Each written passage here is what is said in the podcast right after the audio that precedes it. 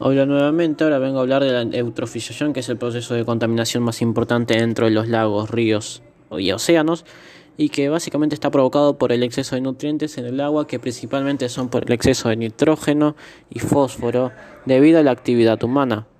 Una de sus soluciones puede ser la reducción de la cantidad de fosfatos y nitratos en los vertidos con una utilización más eficiente de fertilizantes y un menor uso de detergentes, pero sin embargo estas medidas no son suficientes y por ello para acabar con esta problemática se recurre al tratamiento de aguas residuales en EDAR, que básicamente su nombre completo son estaciones depuradoras de aguas residuales que tiene un objetivo que es reducir el nivel de contaminación y transformar el vertido de agua en inocua. Muchas gracias y adiós. Hola, muy buenas. Eh, básicamente, más que haber cambios para mejor, hubieron cambios que empeoraron esta situación, que principalmente la causa seríamos nosotros, los humanos. Estos cambios son relacionados con las altas tasas de deforestación, la contaminación de cauces hídricos, la degradación del suelo, la pérdida de la biodiversidad, la degradación de la atmósfera, y esos solamente son algunos de los ejemplos que cambiaron el medio ambiente. Las consecuencias que pueden traer son el cambio climático, agotamiento de la capa estratosférica de ozono, la pérdida de diversidad biológica, cambios en los sistemas hidrológicos, las reservas de agua dulce, etc. Este, básicamente las principales causas de la contaminación del aire están relacionadas con la quema de combustibles fósiles, perdón, como el carbón, el petróleo y el gas. La combustión de estas materias primas se produce principalmente en los procesos de los sectores industriales y del transporte por carretera.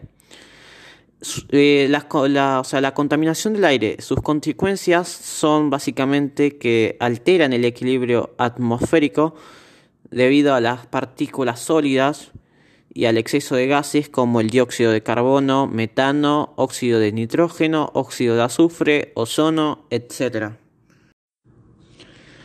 Este, luego de haber concluido con la contaminación del aire, pasaré a explicar un poco de la contaminación del agua que incluyen bacterias, virus, parásitos, fertilizantes, pesticidas, fármacos, nitratos, fosfatos, plástico, desechos fecales e incluso este, sustancias radiactivas.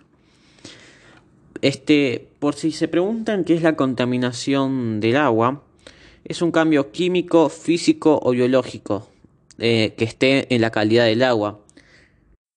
Que por ejemplo, si algún ser vivo llega a consumir ese agua, va a tener un efecto dañino.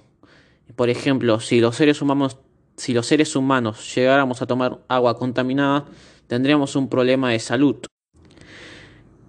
Este, los efectos que puede provocar la contaminación del agua, las, consecuencias, por así decirlo.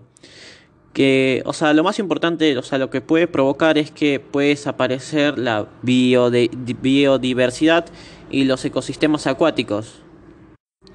Por buscarle alguna solución se puede hacer que se reduzca el efecto invernadero y la temperatura del planeta, la reducción del uso de plástico y, de los microplásticos que ya hay en el agua, una gestión responsable de la pesca y el uso de recursos marinos, una agricultura más sostenible, mejora, mejorar la gestión de residuos, una gestión responsable del agua dulce y extender mejores servicios de saneamiento y nuevas tecnológicas en este campo. Que por si no se entendió el último punto que es de extender mejores servicios de saneamiento y nuevas tecnológicas en este campo, quiere decir que, por ejemplo, alguna fundación este, done o financie alguna máquina que, por ejemplo, Bill Gates este, financió una máquina que puede convertir el agua fecal en potable.